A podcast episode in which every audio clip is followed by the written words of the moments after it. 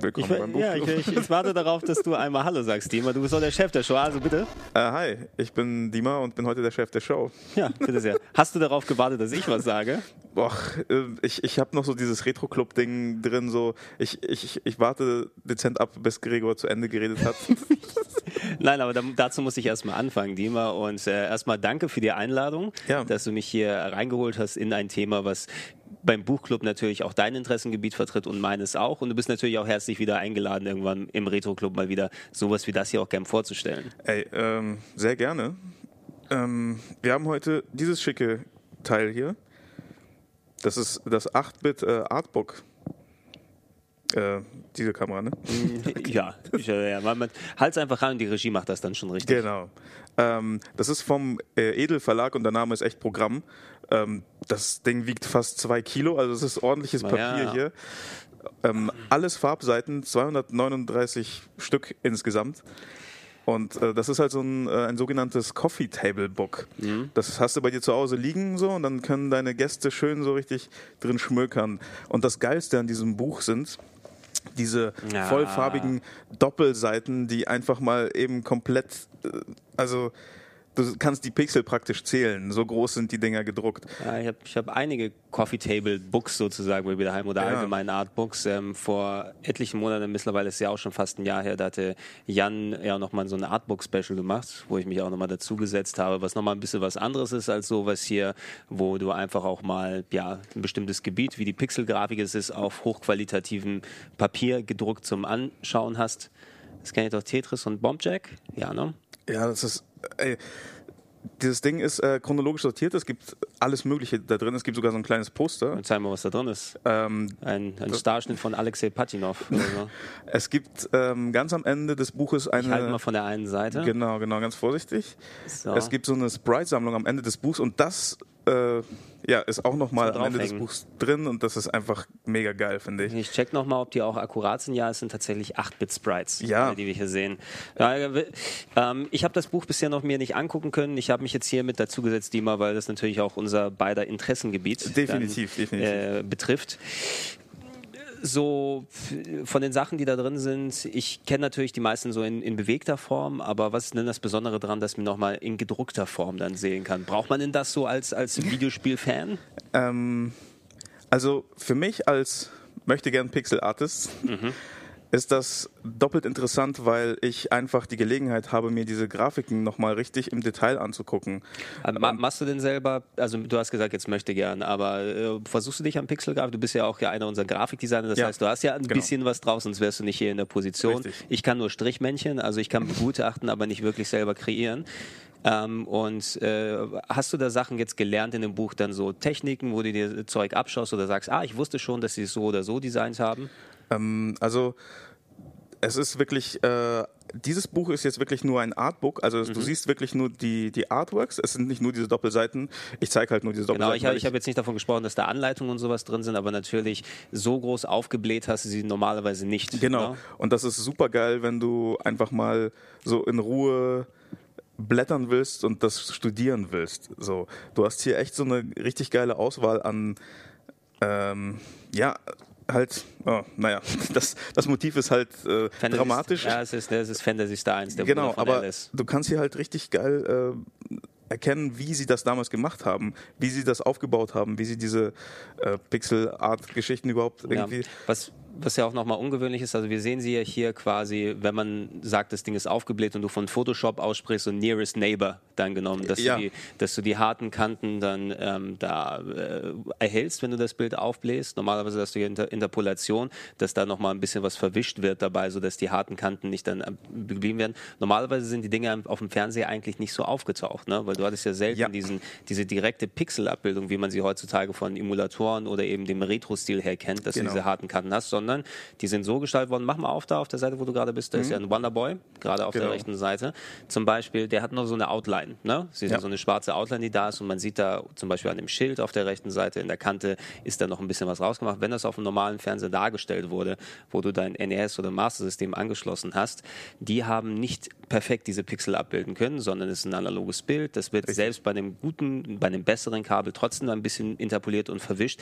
Das heißt, die Dinger wurden so gebaut, nicht, dass du die harten Kanten hast, sondern dass es fast schon wie weiche Übergänge dann ausschaut. Ne? Ja.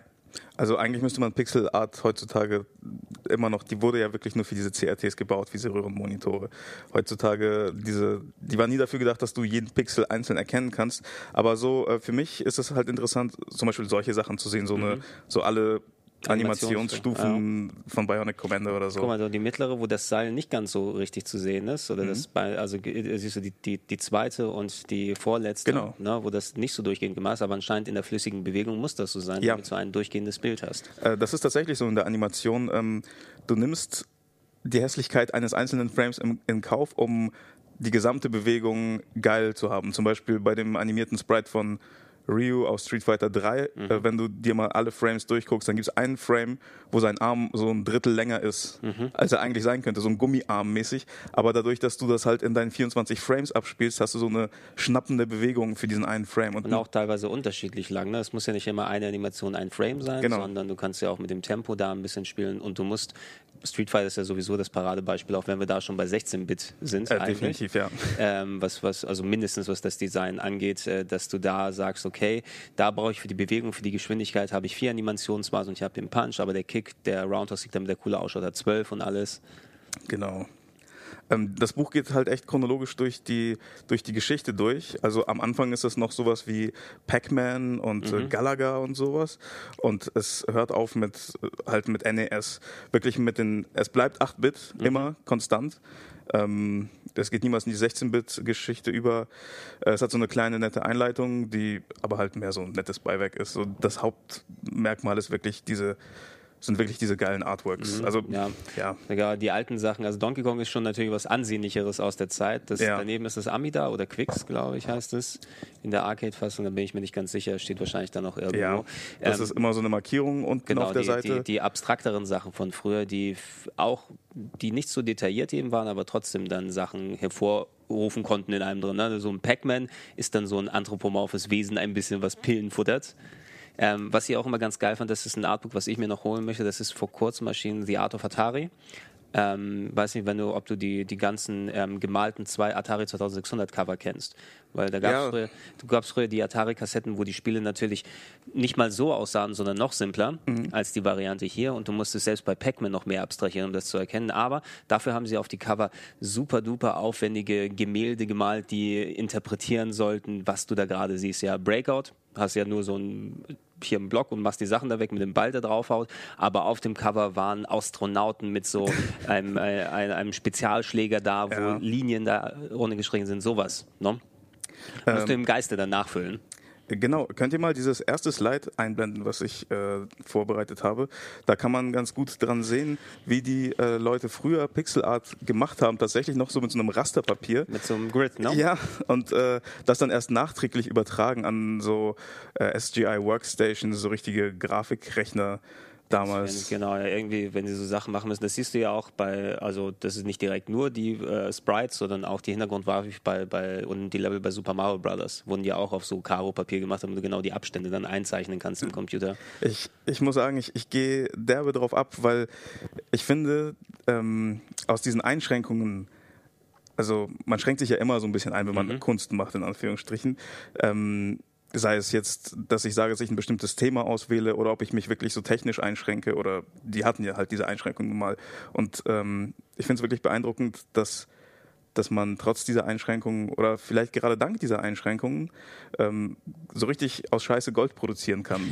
oder halt so, du hast halt nur das, was du hast, aber du machst das Beste draus und ähm, ich finde das oftmals viel interessanter, als wenn du halt alle Möglichkeiten hast, aber dann überfordert bist von den, ja. von den ganzen Möglichkeiten. Vielleicht ist, wenn wir beim 8-Bit-Ding hier sind, äh, eines der Paradebeispiele, dass diesen Retro-Stil sich aufrechterhalten hat, war Shovel Knight in den letzten ein, zwei Jahren, ja. ne, was ja unter Aspekten gemacht wurde, wie die Ästhetik eines NES-Spieles mit Auflösung und Pixelart und Animationsphasen ist, aber bewusst an ein paar Bereichen dann drüber hinausgegangen ist. Du brauchst nicht unbedingt den Sprite-Flacker und andere solchen Geschichten, aber trotzdem hat es diese Ästhetik, die bewusste Limitation, um daraus aber auch wieder was, was Kunstvolles anderes zu machen, dass du zu tun. Und ich glaube, das ist auch eine Sache, ob es jetzt hier die 8-Bit-Sachen sind oder die späteren Dinger, was du mit Pixelart machst, dass es wesentlich besser gealtert ist, als wenn du jetzt früher Polygon PlayStation 1 Optik oder sowas nimmst, weil ja, es einfach mein, diesen, diesen zeitlosen, mit da, wenigen Mitteln viel daraus machen also Stil hat. Das, das finde ich, das ich auch. Das ist wirklich zeitlos. Du guckst dir halt dieses Ding an, du weißt sofort, was es ist, mhm. irgendwie, weil es schon so in,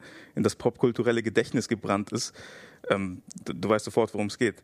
Ähm, bei dieser Einleitung finde ich das ganz nett, dass sie ähm, das einmal verglichen haben, den Unterschied zwischen äh, westlichen und äh, östlichen mhm.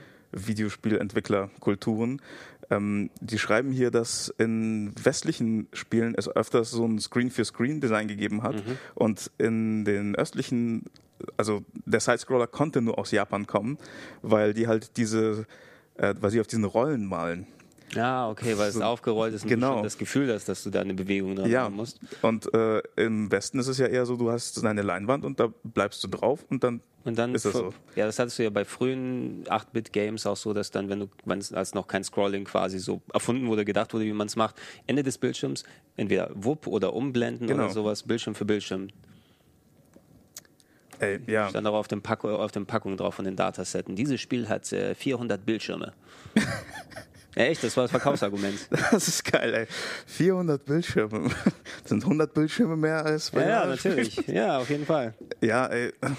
Genau. Da auch sehr ikonisches Design, Legend of Zelda. Interessant hier zum Beispiel auch, also ich weiß nicht, ist im Spiel so die Outline, dass sie nicht schwarz ist, sondern die ist ja leicht anders gefärbt. Man weiß ja auch, das NES hatte ja auch so Farblimitationen mit, äh, dass die eigentlich nur vier Farben gleichzeitig darstellen konnten in einem Sprite und dann musste man die Farbbänke sozusagen wechseln. Also es kann vielleicht ja auch sein, weil ich hier jetzt, oder sind das, sind das, nee, ja, das ist interessant. Weil sind das jetzt mehr als vier oder nicht? Weil ich sehe verschiedene Grünschattierungen, verschiedene Braun Vielleicht ist das ein Fehler in der Illustration, weil ich kann mir nicht vorstellen, dass das NES diese Outline nee, mitgemacht es, hat. Es kann eben sein, aber ich, also ich sehe, glaube ich, mehr als vier Farben. Ansonsten, Auf jeden Fall. Ansonsten, wenn es nicht vier Farben sind, da gab es auch ein sehr schönes äh, YouTube-Video, was nochmal die NES-Limitation gesehen hat. Also ich sage jetzt nicht, dass ich es komplett verstanden habe, äh, weil es sehr technisch geworden ist, ja. aber da hieß es eben, du kannst eigentlich nur in einem Sprite vier Farben auf dem NES machen und da wurde sich beholfen, indem mehrere Sprites zusammengeschoben wurden. Zum Beispiel, dass der Schild ein anderes Sprite ist und aus einer anderen Color Palette, also irgendwie sein, sein, den Grundsatz von vier Farben anders mitnimmt. Dass hier der, der Simon Belmont aus Castlevania ist auch zum Beispiel ein mehrfach zusammengebautes Sprite. Genau. Ähm Oder das hier, ey, das für NES-Verhältnisse schau dir das an, ja, die riesigen Mega-Sprites von Punch-Out. Ja. Ähm, ja, äh, das Geile ist halt, du, dadurch, dass du die Pixel halt wirklich hier alle einzeln praktisch zählen kannst, mhm. ähm, kannst du kannst du hier so lernen, wie die Basics von Pixel Art funktionieren. Äh, wenn du eine Linie ziehen willst in Pixel Art, dann musst du halt darauf achten, dass dass du möglichst keine sogenannten äh, Jaggies hast. Dafür mhm. habe ich auch einen Slide vorbereitet, wenn ihr das bitte einblenden könntet. Ähm, genau. Du siehst diese, ähm, diese Linie, mhm. die nicht ganz sauber wirkt, weil da zwei Pixel so, so praktisch eingeklemmt werden. Du siehst eine, mhm. einen Strich, der drei Pixel geht, dann ist dazwischen wieder ein Zweier-Pixel-Strich und der wird gefolgt von einem weiteren Dreierpixel. Also im besten Fall, wenn du so eine Kurve darstellen möchtest, solltest du auch an- und absteigen korrekt mit der Breite gehen und nicht einfach dann unterschiedliche Größen dazwischen hauen. Ja, es sollte so eine gewisse Symmetrie haben, sonst mhm. sieht es klumpig aus. Und ähm, also gut, bei den Jungs, die müssen halt wahrscheinlich ein bisschen klumpig aussehen, ja, weil die halt und da, Boxer sind. Und da denke ich eben auch nach, da kommt die Interpolation vom Fernseher aus. Also ja. viele Leute haben die Sachen ja auch nicht so gesehen. Das ist ja auch dieses Dithering, ne? Ja, genau, dafür habe ich auch einen Slide. Äh, das Dithering ähm, das ist eigentlich der fünfte Slide jetzt, aber. Ja, aber ja. kannst du ja danach sprechen. Ich wollte es nochmal erwähnen, weil die Dinger wahrscheinlich unter Aspekten gemacht wurden, dass die auch mit, mit Komposit- oder Antennensignal an einem alten Röhrenfernseher laufen. Mhm. Und da ist wahrscheinlich auch mal, wenn der Abstand zwischen dem Zweier und dem Dreier oder so nicht korrekt war, wie viele Pixel in der Breite sind, auch gerne mal untergegangen. Ja. Das ist auch da, Shinobi hier. und Choplifter. genau. Mit dem Marilyn Monroe Poster, was sie da überall hingepackt haben. Ja, also das Ding ist äh, 30 mal 30 Zentimeter groß mhm. und ungefähr 3 Zentimeter dick. Also es ist schon ein ordentlicher Brocken. Ähm, kostet 49,95, wenn ich das richtig in Erinnerung habe. Also genau, ähm, für mein, für mein gefühltes, äh, ja, ich, ich, bin ja im Herzen immer noch Student. Mhm. Das ist für mich schon eine Investition, dieses dieses äh, Ja, Buch, die, sind, die sind schon, also man muss immer gegenrechnen, ist das einem es wert, dass du dann so, ja. halt, äh, so viel dahin machst. Äh, genau. Ich habe eben auch eben ein paar dieser Art, nicht direkt das 8-Bit-Ding bei mir daheim, aber eben so eine Super Nintendo Art Collage und äh, irgendwie, wo es um die japanischen Verpackungen geht und alles da. Ja kann man gucken, ob es einem das wäre. Da gibt es auch so ein schönes Mega Drive-Ding, äh, so, wo sehr viel mit dabei ist. Auch ein bisschen Gameboy. Ist auch dabei. Für mich hätte es einfach diesen Mehrwert, dass ich, wie gesagt, dass ich das einfach studieren könnte mhm. und mir alles von nahem angucken könnte. Aber noch simpler, ich weiß gar nicht, was die Auflösung vom Gameboy war. Die 160 mal 144. 160 mal 144, ne? also ungefähr zwei Drittel von dem, was du ja. mit dem NES und den anderen Sachen hattest. Und da musstest du noch ein bisschen simplistischer ja, Das ist einfach krass. Also, das ist einfach krass, mit wie vielen Einschränkungen die Leute gearbeitet haben damals und es trotzdem geschafft haben, Welten zu erschaffen. Das ist irgendwie ein nettes Beispiel. Auch so Prince of Persia. Mhm. Das erste, das erste Rotoscoping oder genau. Raytracing, glaube ich, will man auch sagen. Äh, Raytracing ist nochmal was anderes. Okay, das ist Rotoscoping, aber genau. Wo sie halt irgendwie wahrscheinlich einen Typen abgefilmt haben und jeden Frame war, so. Ja, das war der Bruder des Chefentwicklers. Gibt, es gibt die Videoaufnahmen tatsächlich, das kannst du dir im Internet angucken. Das ist wie er geil. Auf, auf Camcorder aufgenommen hat, wie sein Bruder im Park diese Sprünge macht. Und okay. du erkennst die Animationsphasen wieder. Krass. Ja, ähm, also ich muss sagen, ich, ich habe sehr viel Spaß an diesem Buch gehabt. Ähm, ja, ich, ich glaube, ich könnte irgendwie Stunden damit verbringen, einfach hier so durchzublättern und diese ganzen geilen, Alter. Das ist auch so geil. Denkst ja, obwohl Farb das, das, äh, das, Buch schon mal dann gesehen hast, trotzdem hier das ist auch interessant nochmal zu sehen. Kirby, Kirby's Adventure war ja ein sehr, sehr spätes NES-Spiel, kam ja. raus, ich weiß nicht, 94 oder so, wo eigentlich das Super Nintendo schon mehrere Jahre auf dem Markt war. Das heißt, Leute waren schon erfahren, die die Spiele machen, schon in, mit, mit besseren Systemen und Farbkompositionen, aber kannten das NES auch dementsprechend sehr gut. Und du siehst da schon einen Unterschied zwischen dem hier, wo es die gleiche Hardware ist, wie dann vorher mit dabei. Ja. Ich glaube, am, am Wasser kannst du das Dithering wahrscheinlich auch ganz gut erklären, ne? wenn du siehst, die weißen Punkte ja, so, die verschwimmen, genau. die verschwimmen schon ein bisschen, wenn sie auf dem Fernseher sind. Also ähm, der Sinn von Dithering ist, äh, mehr Farben zu äh, erzeugen für das Auge, als die Konsole in Wahrheit darstellen kann. Genau. Zwischentöne, zwischen äh, verschiedenen Farben. Oder fast schon so teilweise so gefühlt transparenten äh, ja, Transparenzen. Auch, ne? auch dafür wird das benutzt. Genau, da haben wir ein wunderschönes Beispiel. Mhm. Ähm, es gibt verschiedene Arten zu dithern und ähm, ja. ja im, im, Grunde bedeutet das eben, dass du ähm, verschiedene Farben nah aneinander in so bestimmten Mustern dann anlegst und durch den Fernseher eben, der die Unschärfe mit dazu packt, der eben die nicht Pixel für Pixel genau abbildet, dass die ineinander bluten, ein wenig die Farben, aber dadurch entsteht eben ein anderer visueller Eindruck und auf einmal hast du dann eben so weichere Übergänge, als äh, wenn du dann ein kleines Kreuzmuster hättest. Das siehst du auf den Emulatoren dann zum Beispiel einige Games kommen da nicht so richtig rüber. Mein Paradebeispiel ist da immer dieses äh, Pitfall für, für Mega Drive und Super Nintendo, das 16-Bit-Ding. Äh, wenn du es auf dem Emulator spielst, dann denkst du, der Hintergrund, ja, das ist so ein komisches Mischmasch. Aber wenn du es mit Composite an einem Fernseher dann anguckst, wird es so gedittert und zusammengepackt, dass du fast Transparenten da, Transparenzen da siehst, die nicht so möglich wären, einfach weil die Farben so nah aneinander in den Mustern gepackt wurden. Genau. Also da wurde echt wirklich mit allen Tricks gearbeitet, um irgendwie Dinge darzustellen, die eigentlich technisch gar nicht möglich waren. Ähm, manche Sachen aus dem Buch kann man sich auch echt einfach als Poster aufhängen, habe ich das Gefühl. so. einfach so, das ist äh, so ein Puzzlespiel von Nintendo. Mhm. Ähm, Cats and Dogs. Ja, das, äh, wie heißt das hier? Crazy Creatures. Äh, das war für das NES. Also mhm. so, ich finde hier auch mit dem Buch Sachen raus, die ich vorher noch nicht wusste. Und äh, ja, das ist so ein kleiner unscheinbarer Titel, wie es aussieht. Aber so, man puzzelt sich irgendwie rein aus Tieren zusammen. Es gibt mhm. nicht nur Katzen, es gibt auch andere Tiere, aber ich finde das einfach geil. So, so simpel mit so wenig irgendwie. Ja, eine Katze mit 16 mal 16 Pixeln oder wie viel der, ich weiß nicht, wie ja, breit die normalerweise waren. Stimmt, das, sind, das könnten sogar 16 sein, 16 Sieht mal 16. so ein bisschen danach aus, so grob. Das kennt man vielleicht, wenn man bei manchen Games hatte man ja auch so, hm, hier wie bei Mario Paint, dann die, die Editoren für die Stempel. Ne? Und da hattest du ja auch selber ein Grid, wo du quasi Pixelart selber machen kannst bei Mario ja. Paint. So als eines der, der ganz frühen Sachen, wo man selber ohne einen PC oder eine, eine entsprechende Grafiksoftware das dann anstellen kann. 16 mal 16 ist so eine Art Standardgröße für Sprites. Ich weiß nicht warum genau, aber die hat sich irgendwie eingebürgert mit der Zeit. Ich denke mal Multiplikatoren oder sowas, ne? Ja, also wahrscheinlich. wenn es meistens in Richtung 256 für irgendwas hingeht oder was die, was die Pixelbreite angeht. Es muss halt irgendwie ein Teiler von 8 sein, weil ja, das irgendwie mit Bits und, Bytes in den, in den Arbeitsspeicher, in den Buffer reinpassen. Genau.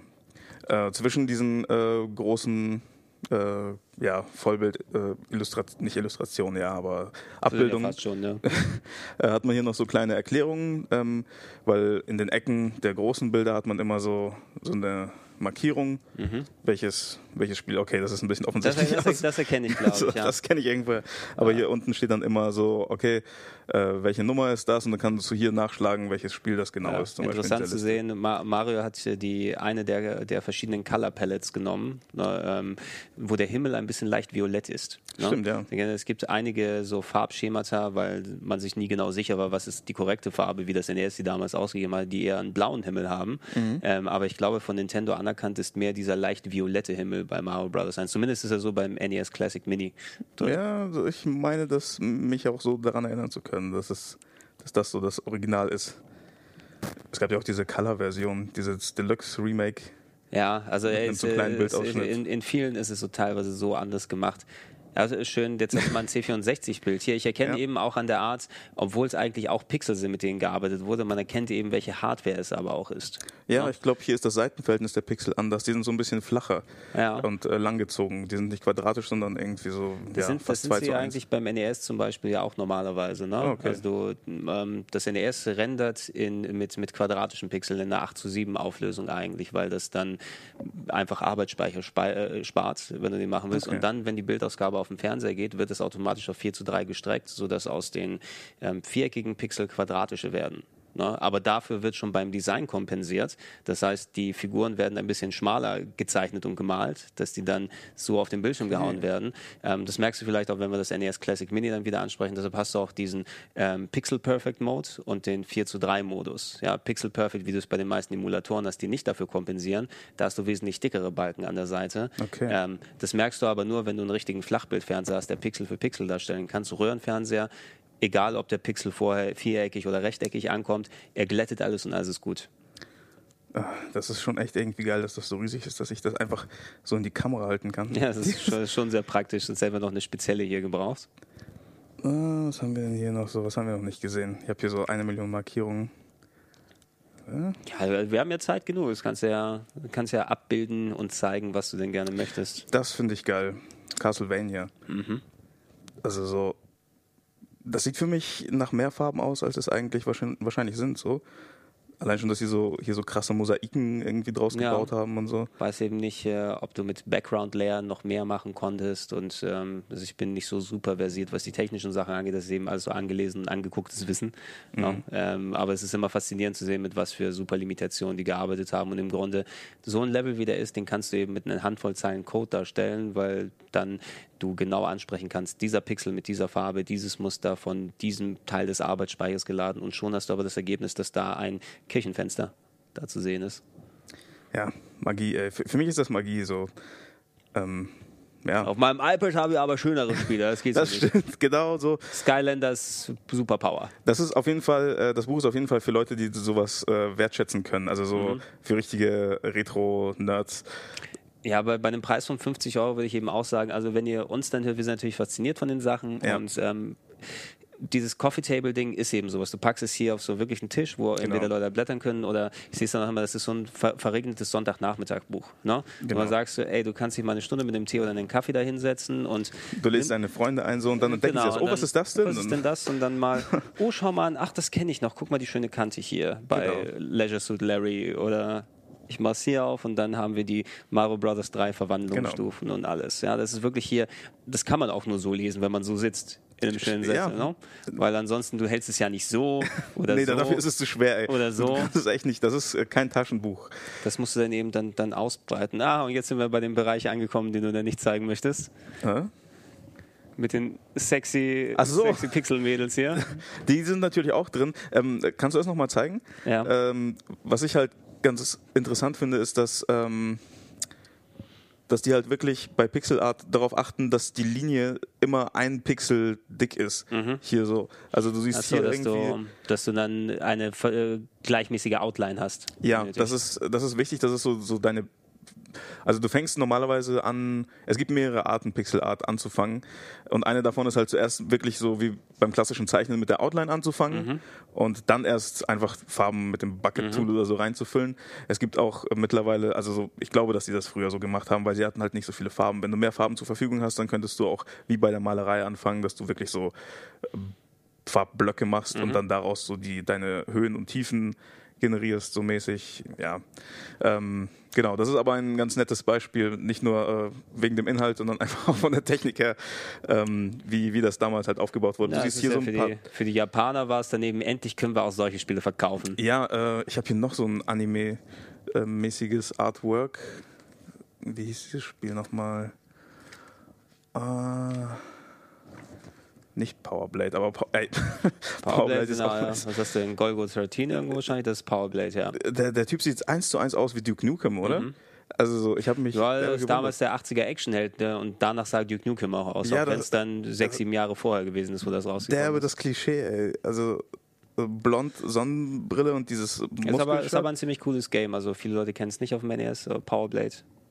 Ist hier drin. Dann, ja also genau, die Spiele werden immer nur so mit so einer kleinen Beschreibung auf diesen äh, Auflistungsseiten erwähnt, aber für manche Spiele gibt es hier noch so eine extra, ja, so ein bisschen mehr Text. Es ist im Grunde nichts, was man nicht kennt, sozusagen. Es ist mhm. immer nur so eine grobe Beschreibung des Titels, aber dann immer so gefolgt von von der größeren Illo, ja. die hier ist natürlich. Denn, ist denn Zeit, dass wir ein bisschen kurz in die Werbung gehen und die Leute sich erholen lassen? Ja, sicher. Dann wir, wir, wir, machen mal eine kleine Pause, erholt euch mal und dann sind wir gleich wieder zurück und schwelgen noch ein bisschen weiter in 8-Bit-Buchnostalgie.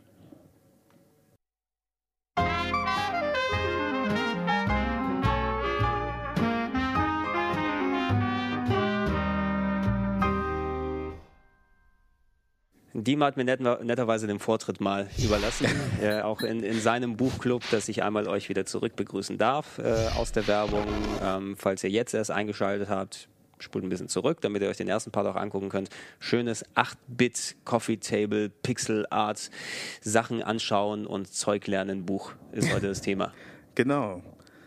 Ähm, ich blätter einfach mal weiter in diesem wunderbaren ja, also, Band. Mal gucken, was für schöne Sachen wir haben. Wir wollen natürlich nicht jede Seite durchgehen, aber man kann zu den meisten natürlich irgendwelche Themen sich rausholen oder verschiedene ah. Ansätze gehen. Hier zum Beispiel hast du äh, Gallagher. Gallagher. Ja. Ähm, das hatte damals richtig heftige Grafik für die Zeit. Ja, eigentlich schon. Man sieht also hier sieht man es natürlich noch nicht, aber die hatten auch schon daneben Animationsphasen, was die Gegner angeht. Ja. ja. Dass die nicht nur einfach nur starre Pixel waren, die sich bewegt haben. Wenn du so überlegst, ich glaube, Space Invaders ist hier auch noch irgendwo drin. Genau, da ist Space, ja. Space Invaders. Und da ist halt der Vergleich halt krass, oder? Ja. ja, Galaga, also der inoffizielle, einer der inoffiziellen Nachfolger eben, was Space Invaders angefangen hat. So, also nur wenn du, das war glaube ich vier Jahre vorher oder so. Ja, so 78. 77, so, irgendwie so. Das und dann siehst du das. Und das ist echt schon so, wow, was? Farben und die Sprites können überhaupt mehrere Farben haben und mhm. die Formationen, die sie geflogen sind, irgendwie, die kommen ja nicht einfach so äh, in Reihen runter, so wie die Space Invaders, mhm. also nicht nur, sondern ja, brechen waren, auch aus waren, und so. Es waren runde Bewegungen, womit die reingeflogen sind. Und diese ganzen Sounds ja. mit diesen, das war echt, ja. Also ich, ich glaube, zu der Zeit ist das schon das ist schon Hammer gewesen damals, ne? Ja, natürlich. Also jemand, der mit dem Atari aufgewachsen ist, ja, wo du dann eben später dann wirklich dann deine Outlaws und äh, hier Indie 500, Circus Atari und solches blockiges Zeug gespielt hast, da sah das, das ja ein paar Sachen davon. Indie 500? Indie 500 zum Beispiel habe ich sehr häufig gespielt. Das war mit Drehreglern ausgestattet, wo man eben dieses Drehpad dann hatte. Krass. Und das war auf einer Kassette mit sehr, sehr vielen Disziplinen, wo du auch flüssig die Sprites tatsächlich drehen konntest da drumherum. Also da habt ihr den Also nicht nur so viel Richtung, sondern nee, wirklich. Du konntest, so du konntest richtig, weil das war der Drehregler, hießen die Dinger, was eben wie so ein Jog-Shuttle ist, wie man früher an Videorekordern hatte, wo du die Scheibe drehen kannst. Und diese Dinger haben sich dann gedreht? Die haben sich dann gedreht. In also ich, ich schätze mal, ich weiß nicht, wie es funktioniert. Es ist nicht einfach so, dass du klack, klack, klack hattest, sondern du okay. hast das Gefühl, dass sie sich wirklich drehen. Ob da jetzt ein neues Sprite gezeigt wurde, dass Atari tatsächlich die Möglichkeit hatte, irgendwelche Sprite-Manipulationen zu machen daraus. Ähm, ich glaube jetzt nicht, dass sie immer dann, dann 500 Animationsphasen hatten, sondern irgendwas gemacht haben, wo sie es anders abgebildet haben. Aber drehen konnte man. Krass. Krass. Vielleicht war das auch neu zu der Zeit. Gerade ja, es, es ist ein sehr frühes Spiel, glaube ich, auch gewesen. Müsste auch eigentlich noch 70er ursprünglich gewesen sein. Aber es war eine der Kassetten, die wir da recht häufig gespielt haben damals. Das ist ein Excite Bike, um da hier wieder Rennspiele von später dann zu zeigen. Genau. Auch mit da drauf auf dem NES Mini Classic. Guck mal, die, die, die äh, Linien, die Dirt Lines, ja, fast schon so wie Morsezeichen, ne? Ja, kurz, kurz, kurz, kurz, lang. lang, kurz, kurz ich könnte mir halt echt jede von diesen Doppelseiten einfach irgendwie als Poster aufhängen. Ja, du, du, du, meintest ja auch, äh, du als, als äh, so Amateur-Pixel-Artist und sowas, dass du dir Sachen da anschaust. Ähm, was hast du denn so als, als Sachen mitgenommen? Einfach hast du da jetzt gesehen, okay, ah, da könnte ich für mein nächstes Projekt vielleicht das mal so machen? Oder was, was sind so diese, die Erkenntnisse, die du mitgenommen hast? Die Erkenntnisse, die ich mitgenommen habe, ist, ähm, also sind das. Ah, es hat mich einfach umgehauen. Äh, also so, ich, mir war es nicht bewusst, dass die Leute damals so krass reduziert waren. Mhm. Also so, so krass eingeschränkt wurden. Ähm, das hat mir einfach nochmal so, so eine Art Anerkennung, so eine Art, äh, ja, ja, fühlt man sich fast schon hier demütig, während du hier ja, dann genau. deine, ultra, deine dicken, fetten Festplatten hast und dein Photoshop ja. und unendlich viele Farben, aus denen du wählen kannst. Na gut, 16,7 Millionen, aber. Es ist, es ist wirklich, es, ja, es, es gibt einem so eine gewisse Demut vor der Leistung der Leute, die diese Grafiken halt echt irgendwie aus, aus diesem Rechner zaubern mussten. Mhm. Ähm, ja, geh doch mal ein bisschen später ins Buch rein, damit wir mal ein bisschen die aufwendigeren Sachen da sehen. Ja. Also ein paar der, da hast du ein paar der, der schöneren NES-Sachen dann hier äh, drin, die aus, aus späteren Games, ich weiß nicht genau, welches das war, Tenkai Makio? Nee, wahrscheinlich nicht. Mhm. Aber ich kenne mich in der japanischen Sparte auch nicht so sehr aus. Beim NES Pro Wrestling ein bisschen okay. mit dabei, wo auch viel angestellt wurde. So, den hier hatten wir schon. Ja, ne? Mal sehen, ja. bis, bis wo es hingeht dann ungefähr. Aber mehr ja. eher Nintendo-lastig. Ich sehe hier, wo er ein bisschen Sega hatten wir ja World Cup Soccer und Mario. Ah, hier siehst du es vielleicht ganz gut. Schau dir mal die Lupe an. Ja? Die Lupe ist oval und die Lupe ist nicht ähm, rund. Ja? Das bedeutet Richtig. also, dass die Version, wie es hier abgebildet wurde, ist die Pixel Perfect Variante, also diese 8 zu 7. Ja, es wurde bewusst, also die Lupe wurde oval gezeichnet und reingepackt, aber dafür ausgelegt, wenn sie auf dem Fernseher ausgestrahlt wird, dass es um die paar Prozent breiter gemacht wird und dann wird aus dem Oval das Runde. Hm, vielleicht ist Dr. Mario ein ganz nettes Beispiel. Äh, ich habe dafür leider keinen guten Screenshot, aber wenn du dir halt vorstellst, dass du, ähm, na, du hast ja bei Dr. Mario unterschiedliche ja, Sprite-Größen sozusagen. Mhm. Ähm, die Typen siehst du ja einmal vergrößert sozusagen. Ja. Und äh, auf der Seite und du hast diese ganzen die Pillen, die da so, ja, ja. Mini-Pillen da. Ähm, und äh, das ist ein ganz gutes Beispiel für sogenannte Readability eines Sprites. Mhm. So dass man mehrere Größen eines Sprites anlegt, um Früher konnten die Rechner ja nicht skalieren. Mhm. Du musstest halt wirklich Sprites neu anlegen, damit sie in einer anderen Größe erscheinen.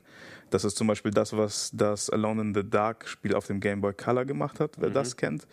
Ähm, wo sie halt echt irgendwie äh, versucht haben, 3D zu imitieren, mhm. indem sie halt den Hauptcharakter irgendwie tausendmal aus verschiedenen du Perspektiven. Meinst, je, je, mehr in die Tiefe geht, dass auf ein neues Sprite gewechselt genau, wird. Genau, genau. Das müsste, wie ist es? Ah, das, das ist ein ganz nettes Beispiel hier direkt. Ähm, wie viele unterschiedliche Mario-Versionen. Also so für jede Konsole wurde das Mario Sprite entsprechend angepasst. Du hattest mhm. auf dem Game Boy halt wirklich deine 160 x 144 Pixel, deswegen muss der Mario aus Mario Land halt so winzig sein.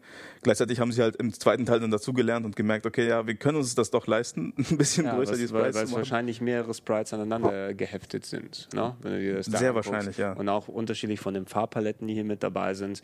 Ähm, das, was du erwähnt hast bei Alone in the Dark mit den unterschiedlichen Größen, ich glaube, es müsste Mid-Mapping sein, wenn ich mich nicht irre, dass du, das siehst du bei Rennspielen ganz gut bei älteren, sowas wie Pole Position oder Outrun zum Beispiel, dass ab gewissen Stufen, wie nah man am anderen Auto dran ist, wo es dran ist, dass auf einmal plopp, plopp, plopp in andere Versionen dann ja. geschaltet wird, was ja. natürlich so, du hast keine richtig superflüssige Bewegung, sondern hast vielleicht irgendwie fünf oder sechs Stufen, was dann fünf oder sechs unterschiedliche Autos sind, die dann gezeigt werden, je näher du dran bist. Oder auch bei dem ersten Super Mario Kart und F-Zero auf dem Super Nintendo. Ja. Die benutzen das auch. Halt aus verschiedenen Richtungen die Autos und dann nochmal verschiedene Zoom-Stufen sozusagen. Genau. Und das wird und alles von Hand gemacht. während, während der Hintergrund bei F-Zero natürlich, aber da konnten sie es leisten. Das ist ja eine flache Ebene, die durch das ja. Mode 7 dann bewegt wird. Also manche Tricks konnte man machen, bei manchen Sprite-Geschichten ging das dann weniger. Und von wegen Readability will ich dann auch noch sagen, es würde auch nicht funktionieren, wenn du das Ding einfach auf Mini-Pixel-Größe runterschrumpfst, weil dann äh, hast du eben die Sachen, wie sie ineinander sich mischen, ist auf einmal gar nicht mehr erkennbar. Du musst es neu aus auslegen, wenn du es in dieser Größe nochmal machst, damit Du es nah kannst dran äh, ist.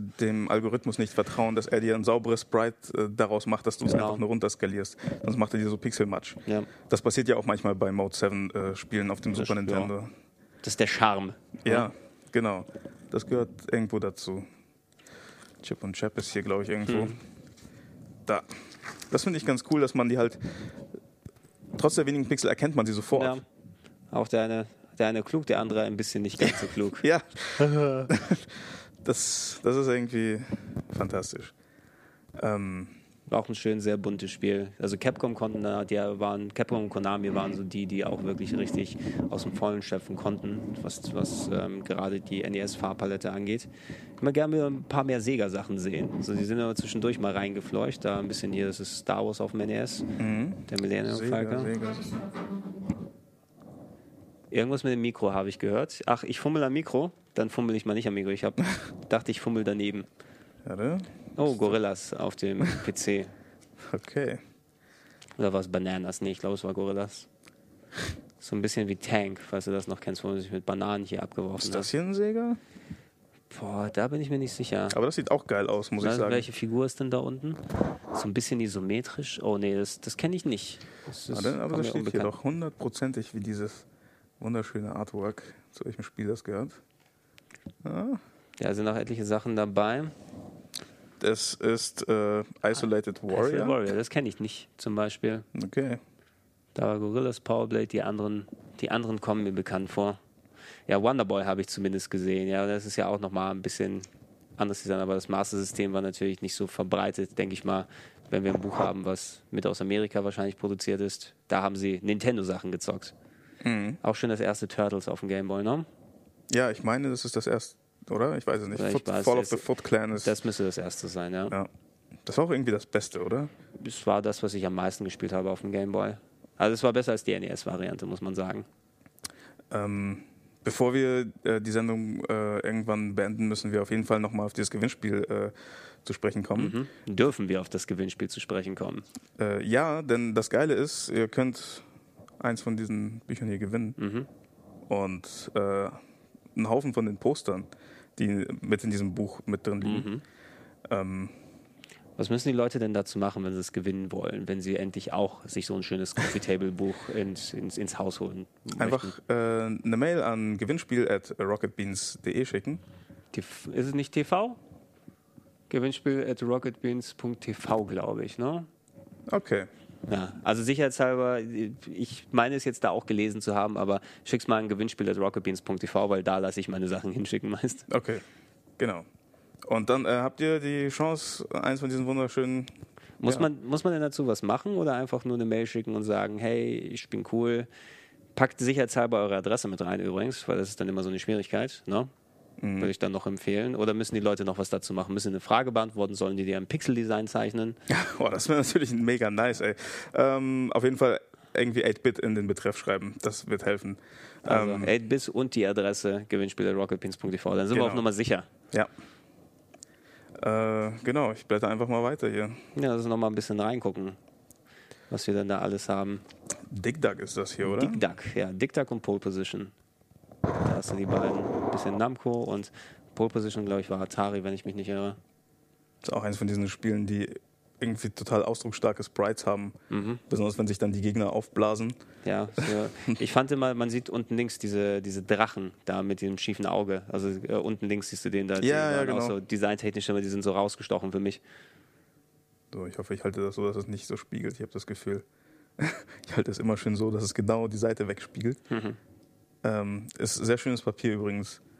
Also, Ja, also äh, zum Glück bei solchen Sachen, die können ja selber die Screenshots machen und vernünftig hochskalieren. Wenn es jetzt Artwork wäre, was gezeichnet ist, da muss man immer hoffen, dass sie gute Quellen hatten, damit auch dann du nicht irgendwas Unscharfes aufs Papier bringst. ja.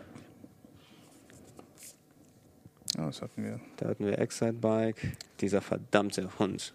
Ja, aber es ist auch wieder so ein Ding, wo, wo man echt so, ähm, ja, wieder ein sehr ausdrucksstarkes Sprite hat. Mhm. Und ähm, dieser Comic-Stil bietet sich praktisch fast an, wenn man Pixel Art macht, weil du halt aus der Reduzierung heraus trotzdem noch irgendwie was erkennen musst. Ähm, so richtig mega realistisch, das, das würde bei so einer niedrigen Auflösung gar nicht funktionieren. Deswegen mag ich auch irgendwie lieber Spiele, die große, halt wirklich ausdrucksstarke Sprites haben, ähm, statt äh, so sowas wie Ninja Gaiden finde ich fast schon zu kleinteilig. Mhm. Oder halt so, wo Menschen in ihrem vollen Profil zu sehen sind. Ninja Gaiden ist auch, ja, Ninja Gaiden hat viel Detail, aber die Sprites sind auch sehr klein. Gefühlt, ja, das ne? ist, das ist manchmal so ein bisschen problematisch, weil du würdest gerne irgendwie, hier kannst du sogar den Gesichtsausdruck erkennen mhm. von dem Charakter und bei so ganz kleinen, teiligen Sprites ist ich meine, gut, bei Ninja Gaiden ist das nicht nötig, den Gesichtsausdruck zu erkennen. Es hängt wirklich von der Spielmechanik ab. Aber ja. es ist schöner so vom Ästhetischen her für mich als äh, möchte gern Künstler. Ich kann, ich kann letzten Endes für mich, weil ich eben auch mit Röhrenfernsehern und dem Ganzen da aufgewachsen bin, oh, Teddy Boy, da haben wir Sega. Ja, haben Teddy wir Boy Sega. Space Harrier. Ähm, für mich nicht direkt sagen, also das hat sich mittlerweile eingebürgert, dieser harte Pixel-Kanten-Look eben, weil du dann sehr sauber das Zeug darstellen kannst. Ähm, aber es ist nicht eben genau das, was die Intention eigentlich war von dem. Ne? Es war nie gedacht, dass wir das so sehen oder das so sehen, ja. sondern eben mit, mit der Unschärfe, die dazu, mit den Kanten, die verwischen und schon hast du eben ein anderes Feeling, was rübergebracht werden will. Du hast auch diese Recall-Box gebaut, ne? Ja. Äh, da gibt es doch auch diese Grafikfilter. Mhm. Würdest du sagen, dass äh, dass das so halbwegs rankommt an dieses Röhrenmonitor-Feeling? Es geht tatsächlich. Es hängt davon ab, was für eine Art Röhrenmonitor du hattest. Ähm, was du hier in Europa zum Beispiel oft hörst, ähm, Scanlines. Ne? Mhm. Ähm, das ist ja die Darstellungsart, wenn du das äh, Ingame auf den Fernseher draufpackst. Auf dem Fernseher, der hat ja eine Lochmaske da direkt. Das sind ja einzelne bestimmte Pixel, die dann hinten von der Bildröhre angesteuert diese werden. drei äh, farbigen äh, Teile, wenn man so, ich weiß noch, als ich als Kind so ganz nah an den Fernseher. Da sieht man eben hier so, genau. da siehst du auch rot, blau, grün und ja. wie es da durchleuchtet und du siehst da eben, wie die Lochmaske da aufgebaut ist. Ähm, wenn du vernünftige Kabel und Konsolen hattest, zum Beispiel auf 60 Bildern pro Sekunde in NTSC, auch in, die haben das Bild intern ja nochmal von der Auflösung ein bisschen aufgebläht und das heißt, man konnte so ein bisschen die, die Zeilen, die Lochmaske da durchgucken, dass du so eine Art fast schon schwarze Querlinien da drunter hattest. Bei dem PAL war es ja ein bisschen zusammengerückt, mehr Auflösung, das heißt, du hattest oben und unten Balken, aber dafür hattest du das Gefühl, du siehst keine Scanlines, weil das eben dichter zusammengerückt war, das Bild. Wenn du es auf Vollbild dann hattest, dann siehst du diese Scanlines und ähm, für mich war das was ganz Normales, weil ich habe RGB-Umbauten gehabt ne, für die Konsolen und entsprechend 60 Hertz, dass ich die einstellen kann. Und da kommen die ähm, je nachdem, was für ein Filter man heutzutage benutzt, ob es jetzt so ein Scanline drüber ist oder CRT-Emulation, wo dann nochmal eine gewisse Unschärfe dazugepackt wird oder vielleicht sogar, ähm, das hat das NES Mini Classics, das macht ja nicht nur ein Scanline-Filter drüber, sondern ein RF-Modulator-Filter drüber, wo du quasi die Unschärfe eines Antennenadapters äh, da mitbekommst ähm, dass es auch noch wackelt und zuckelt und dass die Sachen ausfransen. Du kannst nah dran kommen da. Und okay. ich muss sagen, ich bevorzuge in vielen Teilen gerne den Look, ähm, speziell wenn du die Pixel nicht vernünftig aufblähen kannst durch die Scale, wie du sie aufsiehst, dass du auf einmal dann so Pixelart hast, wo schiefe Augen dazukommen und dann die Dinger durch das Auflösen einfach, ne, mhm. äh, das, das, äh, von der Auflösung das, das Aufblähen, du nicht dann eben den, den äh, geraden Look da drüber bekommst. Mach den Filter drüber, dann hast du ein sehr nahes Erlebnis dran, wie es früher ausgeschaut hat. Okay, cool. Das muss ich mal testen. Ich habe mir nämlich auch mal äh, so, ein, so ein Teil gegönnt. Mhm. Bin gerade noch dabei. Du hast ja eine Anleitung jetzt, so wie es funktioniert. Äh, genau, danke. Äh, ich habe dein Tutorial angeguckt. Sehr gut. Thema. Ich, ich hoffe, irgendjemand hat es geholfen. Ja. Ähm, genau, ich glaube. Ja, das ist auch ein schönes Schlussbild, oder? Auf jeden Fall. Samus Aran haben wir zwar nicht schnell durchgespielt genug, damit sie ihre Kleidung dann äh, ablegt, also aber immerhin durchgespielt, wenn wir sie hier sehen. Ja, wunderschön. Ähm, genau, ähm, 49,95 ja, oder beim Gewinnspiel teilnehmen. Oder beim Gewinnspiel teilnehmen. Ähm, ich finde, das ist echt eine super tolle, wertige Sache, die man sich durchaus mal gönnen kann. Jetzt ja. so als Weihnachtsgeschenk oder so. Sehr schön. Ja, Dima, ich bedanke mich für die Einladung. Ja, Danke mich auch was vorstellen willst. Und äh, ich hole dich dann dazu, wenn ich dann äh, irgendwie andere Art-Geschichten da mal machen kann. Klar. Dann ich, ich bringe mal vielleicht äh, The Art of Yami Kojima mit dabei. Das ist die, oh, cool. die Zeichnerin, die die ähm, Castlevania Symphony of the Night Artworks und so gemacht hat. Da gibt es ein sehr schönes Buch, was ich vielleicht mal vorstellen könnte bei Zeiten. Da weiß ich jemand wie du, der weiß es wahrscheinlich auch zu schätzen. Die hat einen sehr eigenen Stil, das finde ich irgendwie ganz nice ja, die hat auch sehr viel anderes Zeug gemalt. Oder ich vielleicht muss ich noch irgendwo was von Junji Ito daherholen. Das ist so ein Horror-Mangaka. Oh mein Gott, der Typ ist ja richtig krank. Mhm. Alter, ich stehe voll auf den Typen, weil der hat halt so Bilder im Kopf. Ach, ja. Crazy Shit. So richtig Mindfuck. Geil. Genau. Aber drauf. bei Zeiten mal ähm, gucken wir mal, ob wir das organisiert bekommen. Sehr gut. Ja, vielen Dank, dass ihr dabei wart. Und äh, bis dann. Tschüss.